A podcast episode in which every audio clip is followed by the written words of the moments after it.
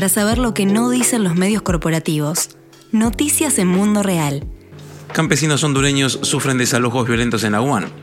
Plataforma Agraria responsabiliza a empresas agroindustriales y acusa a la justicia de ser servil a los intereses corporativos. Entrevista a Johnny Rivas, integrante de la Plataforma Agraria de Honduras. A mediados de diciembre de 2021, diversas organizaciones sociales y campesinas denunciaron los desalojos violentos que estaban sufriendo miles de campesinos en Aguán, Honduras. A la vez, a fines del año pasado, el 27 de diciembre en concreto, miembros de la cooperativa Remolino sufrieron violentos desalojos por parte de guardias de seguridad privados que dispararon con armas de fuego contra un grupo de estos campesinos, dejando al menos a seis personas heridas, dos de ellas menores de edad. Así lo denunció la Plataforma Agraria de Honduras en conjunto con la Coordinadora de Organizaciones Populares de la UAN, eh, la COPA. Para conocer más detalles sobre estos hechos y cómo sigue la situación después de sufrir estos desalojos violentos, estamos en comunicación ahora con Johnny Rivas de la organización Plataforma Agraria del Bajo Aguán. Johnny, bienvenido a Radio Mundo Real, ¿cómo está? Buenos días. Bueno, continuamos aquí en el Aguán con todo ese proceso histórico de lucha por el territorio después de esa oleada de represión que sufrimos del 16 de diciembre al 21 de diciembre, donde un convoy fuertísimo de policías, militares y especialmente pues el escuadrón eh, Cobras, que es un grupo élite especializado, fueron los que llegaron a ejecutar desalojos. Y eh, después de los desalojos, eh, los compañeros y compañeras han tomado nuevamente eh, la tierra porque tienen los documentos que les avalan. O sea, cabe mencionar de que las cooperativas recuperan tierras de reforma agraria, tierras que tienen las cooperativas sus títulos definitivos de propiedad, tienen su documentación del Instituto de la, de la Propiedad, del Instituto Nacional Agrario, y los desalojos se dan porque creemos que hay jueces y fiscales que abusan de su autoridad y emiten órdenes de desalojo. Y esta situación entonces es la que conlleva a que estos grupos de policías y militares obedezcan a estos jueces que están protegiendo intereses de corporaciones terratenientes de la familia Facosé, la familia Morales y la familia eh, Canales, que son, bueno, tres familias que tienen casi acaparado el, 70%, podemos decir, de las tierras del Valle de la Guan. Johnny, en estos ataques que ustedes denunciaban y como señalaban desde mediados de diciembre hasta fines del año pasado, ahora me dirá cómo sigue la situación, pero hay cosas claves que usted señalaba recién, ¿no? Por un lado, que estos desalojos se dan bajo órdenes judiciales, desalojos fraudulentos, como ustedes señalaban, además por la forma en la que se dan estos desalojos, que vienen a desalojar a los campesinos, que son parte de cooperativas que utilizan tierras recuperadas de la reforma agraria, estos desalojos, decía, los realizan guardia de seguridad bajo las órdenes de Francis Reyes Contreras, que es un ex coronel retirado de las Fuerzas Armadas de Honduras y actual jefe de seguridad de la empresa de inversiones Seibeña. Denunciaron ustedes desde la plataforma agraria eh, que han disparado, como decíamos, con armas de fuego. Y esto realmente tiene eh, mucha relación con una situación que se vive en Honduras de manera, me atrevería a decir, más generalizada. ¿no? Pienso también el vínculo y la presencia de militares y exmilitares, que ya está comprobado ¿no? en el crimen de, Berta Cáceres. Digo, esta presencia, este vínculo entre actores militares o exmilitares que hoy cumplen funciones para empresas agroindustriales, por ejemplo, o empresas mineras, empresas extractivistas, ¿no? ¿Cómo analiza este fenómeno? Bueno, es que realmente en este país hemos estado en un golpe de Estado, pues hemos estado bajo una narcodictadura. Y esa narcodictadura, bueno, ha tenido una línea de lo que es todo el poder corporativo, agroindustrial, y los jueces igual obedecen a esa misma línea y por eso emiten eh, desalojos de forma fraudulenta, desconociendo la legalidad de las cooperativas. Y esa situación entonces es que pone vulnerable a los defensores y defensoras. Aquí en el Aguán, pese a que la Comisión Interamericana ha otorgado medidas cautelares eh, eh, a, a, varios grupos pues, de defensores, en el caso de la plataforma agraria, tenemos 126 compañeros y compañeras con medidas cautelares de la Comisión Interamericana, pero este, esta narcodictadura no ha respetado absolutamente ninguna recomendación con tal de proteger los intereses de las corporaciones terratenientes. Entonces es lo que nos ha llevado a casos como lo que conocimos en la cooperativa El Remolino, donde el jefe de seguridad de la empresa también era el juez ejecutor, o sea, es un abuso que admitió el mismo juez que emitió la orden de desalojo, que era Víctor Meléndez, y el Francis Reyes era también testigo en el caso, era juez ejecutor, guardia de seguridad, el denunciante. Ni siquiera fue la empresa Inversiones Peñas que denunció, sino fue el jefe de seguridad. Pero no solamente eso, sino también el 27 de diciembre que la cooperativa El Remolino de forma pacífica vuelve a recuperar su tierra, que tiene sus títulos, tiene libre gravamen favorable a la cooperativa. Eh, Francis Reyes se encontraba al interior de la finca con un grupo de hombres armados, guardias de seguridad. Y estas personas dispararon en contra de la integridad física de los defensores que estaban haciendo uso de su legítimo derecho, resultando heridos allí siete compañeros. Eh, Wilder Pérez, eh, Carlos Alexi Torres, Santos Rosales, José Antonio García, William Joel Sorto y Emner Ramos. Estos compañeros fueron heridos, dos de ellos fueron heridos de gravedad. Entraron alrededor de unas 200 familias a, ocupar, a recuperar su tierra, que llevaban sus títulos en sus manos, y estos hombres armados dispararon. O sea, es la típica forma de las corporaciones terratenientes que gozan de mucha impunidad, gozan de mucha protección por parte de las autoridades de actuar pues ante la legalidad que tienen las cooperativas. La cooperativa El Remolino en el momento de su despojo era una cooperativa dedicada a los granos básicos y cabe mencionar que desde aquel momento el, proyecto del monocultivo de la palma fue un proyecto de Estado. Al final fue una imposición desde el Estado para implementar ese tipo de proyectos en la región. Cuando se da el despojo, eh, la cooperativa tenía alrededor de un 50% de la tierra, cítricos, eh, naranja eh, maíz, plátano, yuca, pero al darse el acaparamiento de tierra, la tierra ha sido casi inundada de palma. 80 manzanas que no tienen palma y es allí donde se está intentando recuperar nuevamente para el cultivo de granos básicos. Pero casi, casi el, 90% podríamos decir de la tierra, la corporación eh, ceibeña eh, la inundó de palma. No es esa la iniciativa del sector campesino, sino más bien producirlo lo que a diario se necesita pues para alimentarse. Eh, la cooperativa El Remolino incluso como son han sido familias desplazadas, familias de escasos recursos, en extrema pobreza, están a punto y están analizando el desarrollo de una urbanización, lotificar pequeños lotes de terreno para que cada familia tenga su área ahí para poder hacer su casita las 200 familias se enteraron pues de que ellos llevaban la fuerza de la legalidad y empezaron de alguna manera a avanzar hacia donde estaban los hombres armados disparando y lograron detener dos de las personas que portaban, cada uno de ellos portaban una R-15. O sea, se confirmó de que eh, los hombres que estaban allí, eh, mandados por Francis Reyes, estaban fuertemente armados. En el departamento de Colón, en Honduras, o sea, existe un decreto de desarme, pero no es de forma unánime, sino es selectivo, porque a estas empresas sí se les permite utilizar incluso armas de grueso calibre. Quiero mencionar también que cuando ocurrió este hecho, allí estaba presente una patrulla policial. La patrulla 202 estaba allí alrededor con unos 15 elementos de la policía y no hicieron absolutamente nada para evitar el ataque de los hombres armados de Francis Reyes en contra del sector campesino, en contra de la cooperativa El Remolino. Eh, los compañeros después que detuvieron a estos dos hombres de que eh, estaban al mando de Francis Reyes, coordinamos y llamamos al jefe de la policía y se entregaron a la policía creyendo de que iba a haber aplicación de justicia porque habían siete compañeros heridos de la cooperativa, pero la información que tenemos es que fueron puestos en libertad, aun cuando se les detuvo eh, con sus potentes armas, o sea, eh, fusiles R-15. Entonces esto lo que nos dice es la enorme confabulación que existe de estos grupos eh, irregulares, porque al final no son empresas de seguridad que están registradas, y esto lo que deja claro es que hay una enorme confabulación de las autoridades con estos grupos irregulares que están creando terror, que están atacando a, las cooperativas, pues que están en lucha por defensa de su territorio. Claro.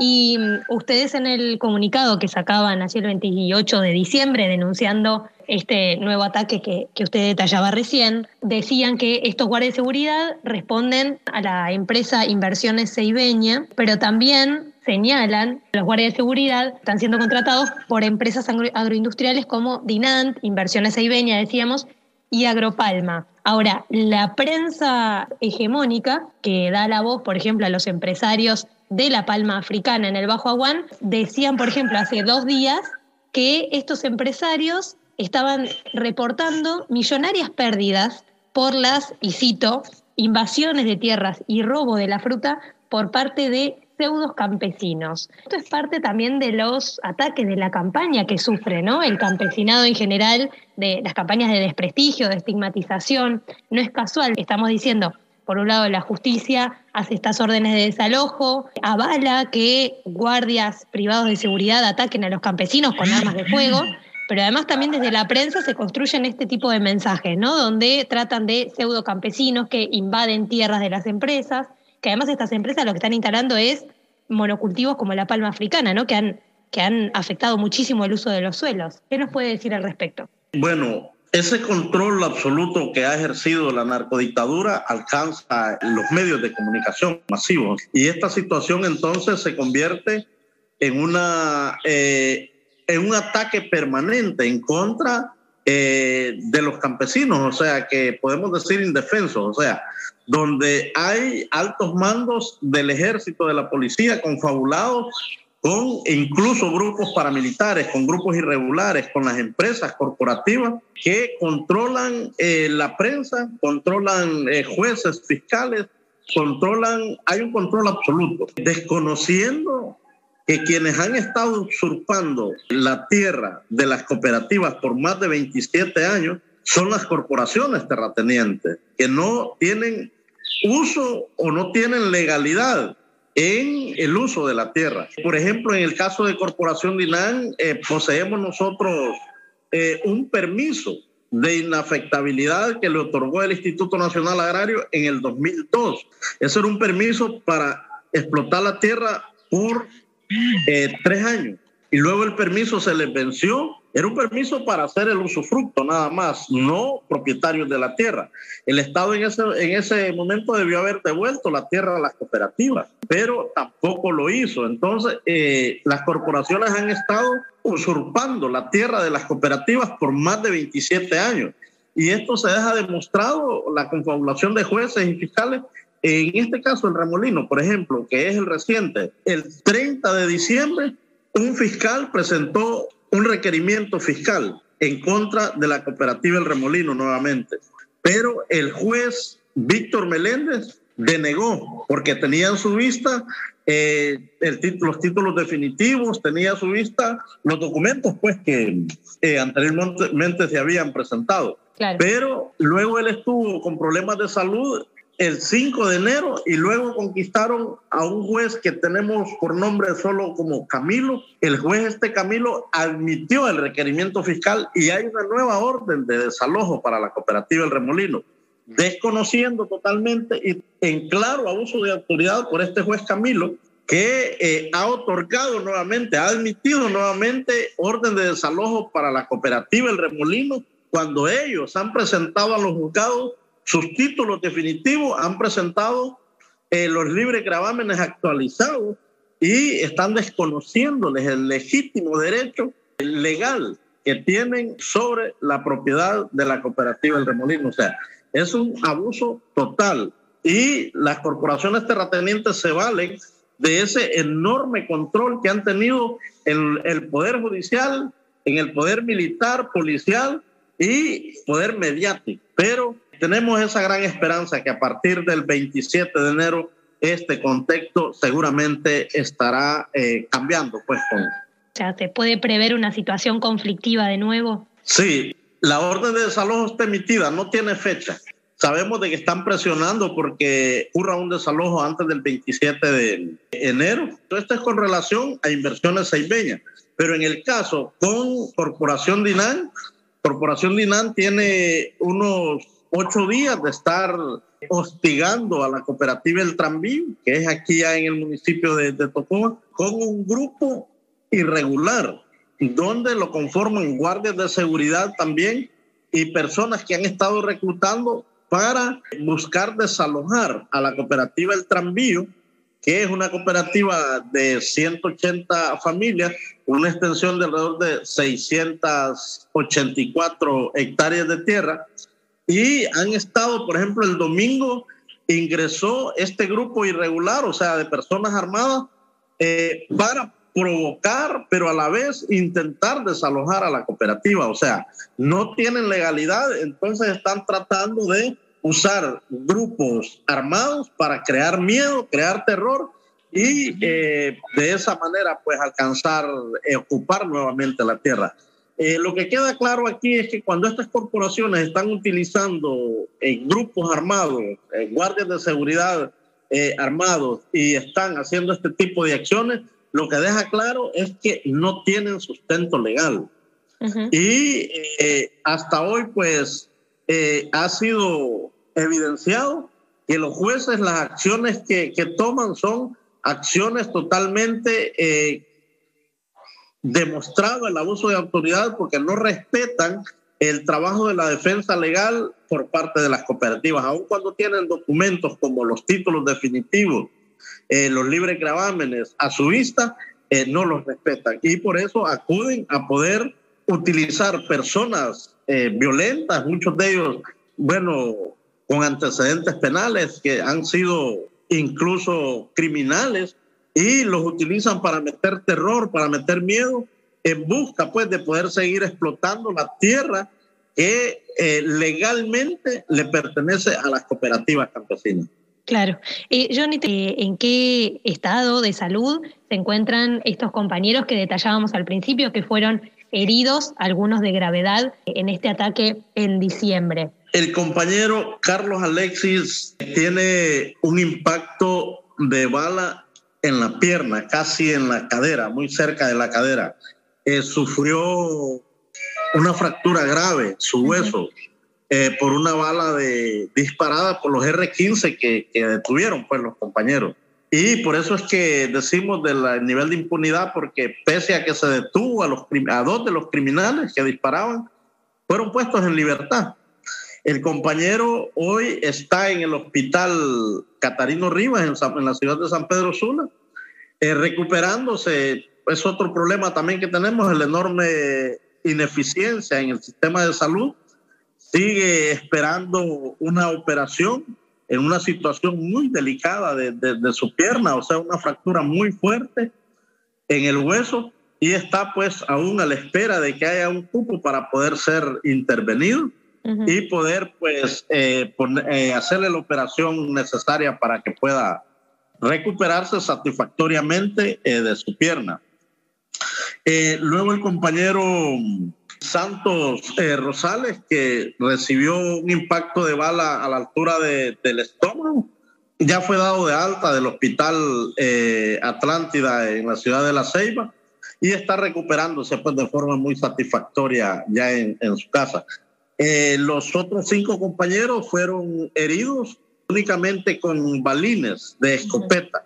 Y ellos se han recuperado ya casi mente de, uno de ellos recibió 68 balines en su cuerpo, que tuvo que ser intervenido, pues, eh, para poder extraerle esta cantidad de balines, de, que son los explosivos de, de, las escopetas, escopetas 12 le llaman, y estuvo, han estado pues eh, recuperándose. El que sí está con, muy complicado aún todavía es el que tiene la fractura eh, en, en, su pierna izquierda que está muy delicado de salud y ante eh, la ineficiencia pues del poder eh, del, del, sistema de salud aún sigue a la espera de, que, de poder recibir una, una cirugía en su pierna para poder recuperarse.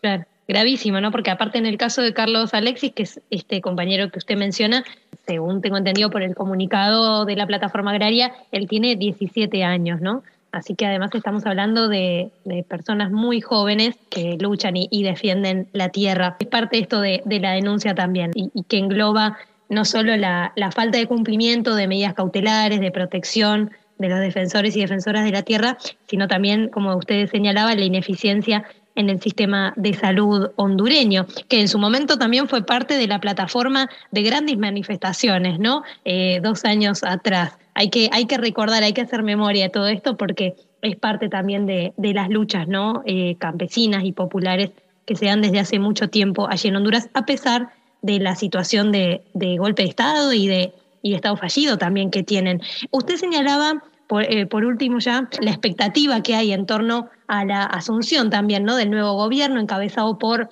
Xiomara Castro. Las organizaciones sociales además le han, le han presentado distintas plataformas con propuestas y exigencias. Em, ¿Nos puede detallar un poco más estas expectativas en torno a, a, este, a la asunción de este nuevo gobierno después de tantos años ¿no? de, de, de, este narcoestado, como ustedes también denuncian, eh, además porque Xiomara Castro ha manifestado también su oposición a distintos proyectos extractivistas. Así que, bueno, ¿cómo, cómo lo viven y qué expectativas hay de que finalmente esto se pueda llevar adelante? ¿no? Porque no, me imagino que no va a ser fácil ni para ella ni para ustedes llevar adelante estas promesas de, de campaña, ¿no? Sí, bueno, tenemos mucha, mucha esperanza, muchas expectativas, aún sabiendo pues que las estructuras eh, de poder económico están allí, eh, las estructuras fácticas eh, están allí, eh, pero sí tenemos mucha esperanza al saber pues que a nivel del Ejecutivo eh, está electa la presidenta Xiomara Castro, una mujer bueno que luchó muy duro después del golpe de Estado que se le dio a Manuel Zelaya Rosales. Igual nosotros desde las organizaciones campesinas, desde el 2009, hemos estado en esa lucha, pues, porque eh, se restituya el orden constitucional. Eh, después del golpe de Estado, bueno, hubo toda una estrategia, todo un montaje, y el golpe de Estado obedecía a hacer, a imponer todos esos proyectos que se impusieron en estos 12 años, o sea, lo de la el tema de las zonas especiales de desarrollo económico, eh, la imposición de los proyectos mineros, eh, la profundización de la agroindustria palmera, cañera, eh, y toda esta situación es la que eh, hoy tenemos, pero estamos con mucha alegría, mucha felicidad y muchas expectativas, eh, porque la presidenta, bueno, ha delegado eh, una comisión amplia para poder desarrollar la, el, el, la transición de mando. Pero esta comis estas comisiones también han estado reuniéndose con los diferentes movimientos sociales. Nosotros desde la UAM, bueno, participamos en la reunión con, eh, de tierra y territorio y ahí pues pudimos hacer nuestras propuestas eh, para la búsqueda de la solución de este conflicto que no es creado por el sector campesino. Fue un conflicto creado en 1992 con la aprobación de la Ley de Modernización y Desarrollo del Sector Agrícola. Claro. impulsada incluso por el mismo Banco Mundial. Que derogó la reforma, la ley de reforma agraria de los años 70, ¿verdad? Sí, con la ley de modernización se, se, se cercenó uh -huh. eh, la ley de reforma agraria. Y fue así que, de alguna manera, eh, impulsaron una fuerte campaña de despojo de tierra y fue así que acapararon la tierra de reforma agraria, pese a que la ley decía de que no debía de ocupar la tierra de reforma agraria alguien que no fuera beneficiario de la misma. Eh, las corporaciones terratenientes no cumplen ningún requisito como para ser beneficiarios de estos eh, territorios. Y por eso eh, sobornaron, amenazaron, en muchos casos asesinatos, hasta llegar al punto de acaparar la tierra y eh, hoy pues nos vemos envueltos en este enorme conflicto. Pero eh, creemos que con la llegada de Xiomara Castro eh, al poder vamos a tener por lo menos la esperanza de que se nos escuche con las propuestas que tenemos desde la UAM, por ejemplo, la instalación de una mesa de alto nivel con poder de decisión para poder discutir eh, el tema de, de, del conflicto en el Aguán y eh, de esa manera poder avanzar. La titulación, por ejemplo, que las tierras que están tuteladas por la OAVI, que es la Oficina de Bienes Incautados, que se les ha incautado a, a redes criminales, puedan ser asignados para procesos de reforma agraria. O sea, tenemos toda una agenda desde el, desde el movimiento campesino, desde la plataforma agraria, ante eh, la Comisión de Transición, que eh, seguramente la presidenta ya la está analizando y que son propuestas que eh, deben cumplirse en los primeros 90 días de, o en los primeros 100 días de gobierno de la presidenta. Entonces, tenemos muchas esperanzas, muchas expectativas y creemos pues de que con este nuevo gobierno, por lo menos la represión, la persecución debe de cesar y eh, la atención para poder ir eh, solucionando de forma gradual este conflicto que, bueno, desafortunadamente nos deja ya eh, más de 150 compañeros y compañeras asesinadas en los últimos 12 años, criminalizados, perseguidos, exiliados, o sea, hemos vivido una situación extremadamente difícil en el Bajo Aguán, pero que estamos casi a punto de poder iniciar una nueva etapa en la lucha por la defensa del, territorio en el Bajo Aguán con eh, la llegada pues, de la presidenta Xiomara Castro al poder. Esperemos que sí, ¿no? Porque es necesario y urgente refundar Honduras, ¿no? Johnny Rivas, integrante de la plataforma agraria del Bajo Aguán en Honduras, gracias por este tiempo con Radio Mundo Real. Vamos a seguir de cerca, por supuesto, no solo estas situaciones de desalojo, sino también, bueno, lo que venga ahora hacia fines de enero, como hablábamos, con estas expectativas ante el recambio, digamos, de gobierno con Xiomara Castro allí al frente y también para poder difundir mucho más las propuestas, ¿no? Desde la plataforma agraria, desde el movimiento campesino para refundar Honduras. Muchísimas gracias, Johnny. Gracias, un placer. Eh, saludos. Radio Mundo Real, en la lucha por justicia social y ambiental.